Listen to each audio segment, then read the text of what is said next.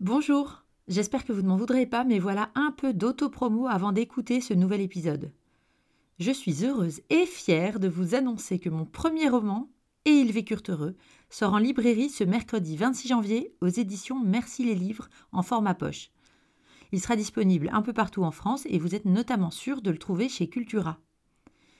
C'est un roman sur la vraie vie, la résilience, la famille, la joie, la confiance en soi. On rit, on pleure, il y a un peu de cul aussi dedans. Il paraît que c'est un roman feel good, et même si ce genre est souvent un peu méprisé par la critique, moi je suis très contente de me dire qu'il fait du bien à celles et à ceux qui le lisent. Et j'ai la prétention de penser qu'un feel good peut aussi être intelligent. Pour la petite histoire, je l'ai d'abord sorti en auto-édition, plutôt bien vendu toute seule, et j'ai eu plein de retours positifs, c'était trop trop bon. C'est d'ailleurs parce qu'il a eu cette première vie qu'il sort directement en poche. J'espère que vous en achèterez plein et l'offrirez à tous vos copains, vos copines, vos clients et clientes, vos familles, vos collègues. Comme ça, je pourrais m'offrir un mini-bar pour mettre dans ma limousine. Bon, je déconne, mais si je veux atteindre mon but ultime, à savoir payer mon loyer en écrivant des bouquins, c'est clair que je dépends un peu, beaucoup même, de vous.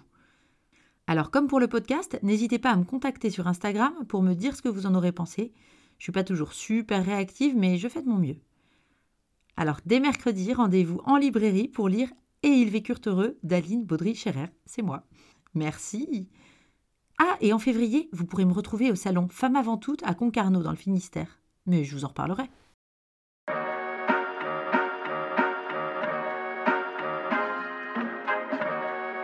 Le féminisme expliqué à mon beauf.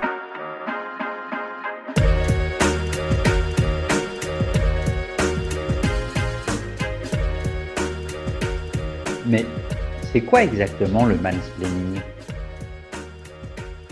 Le mansplaining, ça vient de l'anglais, comme beaucoup de mots en ing, je crois. En fait, c'est la contraction entre man, qui veut dire homme, et explaining, qui veut dire expliquer. Il y a aussi une version française de ce terme, c'est au choix, tu utilises celle que tu veux. En français, c'est la m'explication, issue de mec et explication, donc on l'aura compris. Bon, en gros, c'est le fait pour un homme d'expliquer un sujet à une femme qui maîtrise déjà la question ce qui peut s'avérer assez agaçant, tant conviendra. Si l'explication est teintée d'une pointe de paternalisme, voire de condescendance, c'est encore plus agaçant. Par exemple, tu vois, c'est ce mec qui, une fois en retraite, se met aux tâches ménagères, bon, sympa, et explique à sa femme comment fonctionne la machine à laver ou comment cuisiner tel plat, alors que ça fait quand même 40 ans qu'elle s'en occupe. Ou alors c'est celui qui explique les douleurs de l'accouchement à une mère de trois enfants, ou comment faire une division à une agrégée de maths, ou juste celui qui commente la conduite d'une meuf qui a son permis depuis plus longtemps que lui. D'ailleurs, qui a juste son permis, ça suffit. Je pense aussi, récemment, à celui qui refusait de croire les chiffres que je lui donnais sur les fausses accusations d'agression sexuelle, donc 4% pour rappel, en m'expliquant qu'une ex pourrait très bien vouloir se venger d'avoir été larguée il y a 25 ans, et que de toute façon son frère pensait la même chose que lui.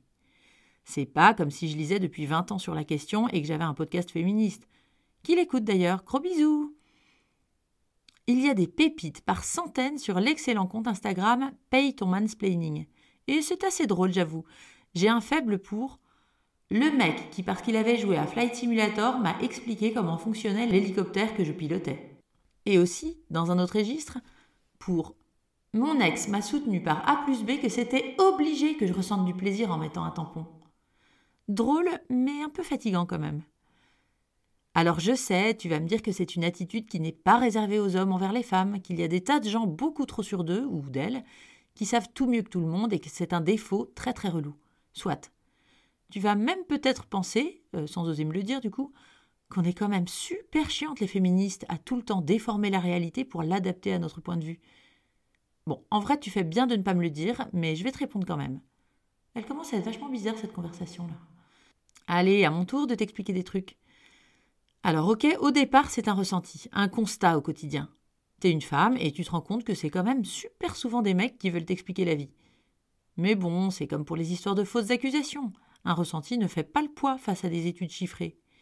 Et comme là-dessus il n'y en a pas beaucoup, en tout cas j'en ai pas trouvé tellement, on pourrait lâcher l'affaire. Mais tu connais les bonnes femmes, ça cause et ça partage. Et là, on se rend compte que le ressenti est partagé, hyper partagé, quasiment universel même. Là, tu admettras qu'on peut commencer à se dire qu'on tient peut-être un truc. Mais bon, restons prudents. Puis dans les échos, on lit que 30% des décideuses du secteur numérique ont été confrontées à de la condescendance de type mansplaining de la part de leurs collègues masculins. Admettons, ça devient un peu plus concret.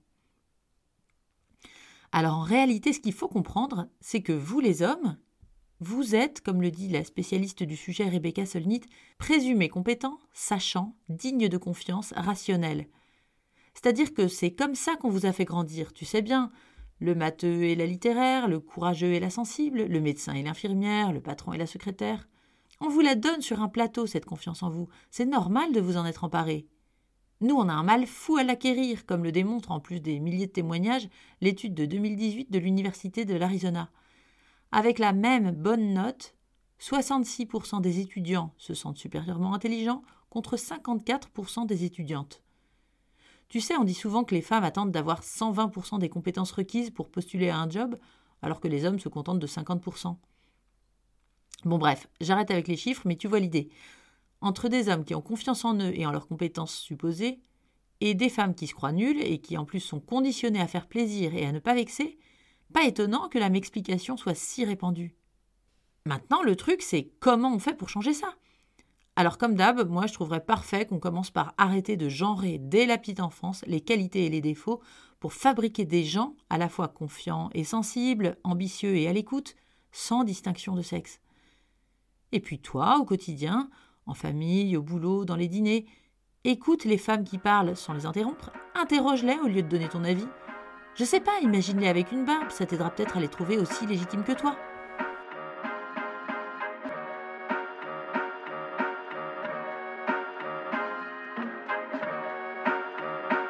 C'était le féminisme expliqué à mon beauf, un podcast d'Aline Baudré-Scherer.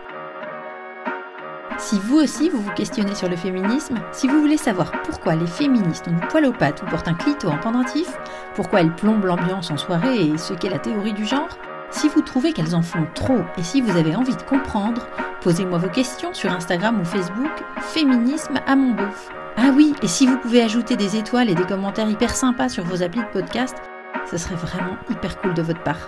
À bientôt!